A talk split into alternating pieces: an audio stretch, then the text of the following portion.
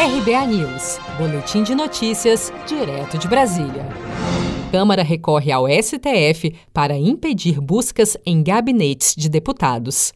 A Câmara dos Deputados entrou com duas ações no Supremo Tribunal Federal nesta terça-feira, 28 de julho, para anular as decisões de mandado de busca e apreensão nos gabinetes dos deputados federais Regiane Dias, do PT do Piauí, e Paulinho da Força, do Solidariedade de São Paulo.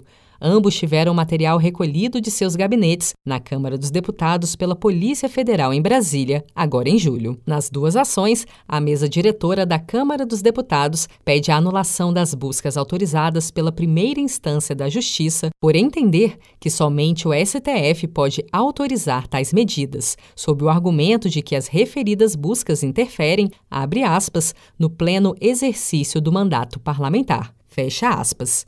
Na semana passada, em outro caso envolvendo uma investigação contra parlamentar, o presidente do STF, ministro Dias Toffoli, suspendeu uma ordem de busca e apreensão no gabinete do senador José Serra, do PSDB de São Paulo, que havia sido determinada pela primeira instância da Justiça Eleitoral.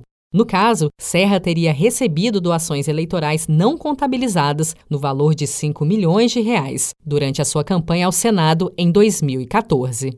O senador Randolfo Rodrigues, do Rede Sustentabilidade do Amapá, em entrevista à Jovem Pan, criticou a decisão de Toffoli de impedir as buscas da Polícia Federal no gabinete de José Serra, no Senado Federal. Salvo o melhor juízo, uma, há uma ou duas semanas uh, atrás, houve uma busca e apreensão também no gabinete do deputado Paulinho da Força, se eu não me engano, em uma situação muito similar, uma decisão de um juiz de primeiro grau, e não houve esse tipo de intervenção. O que eu estou falando, obviamente, não é consenso sobre muitos, por muitos colegas senadores, há uma divergência é, de muitos colegas senadores em relação a isso.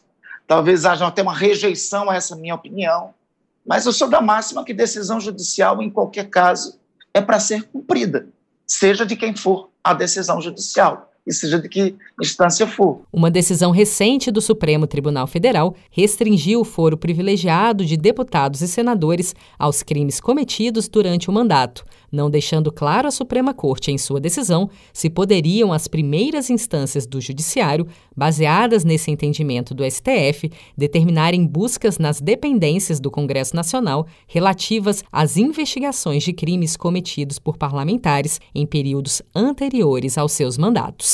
Seja para conquistar sonhos ou estar seguro em caso de imprevistos, conte com a poupança do Sicredi. A gente trabalha para cuidar de você, da sua família e proteger as suas conquistas. Se puder, comece a poupar hoje mesmo. Procure a agência Sicredi mais próxima e abra sua poupança. Sicredi, gente que coopera cresce.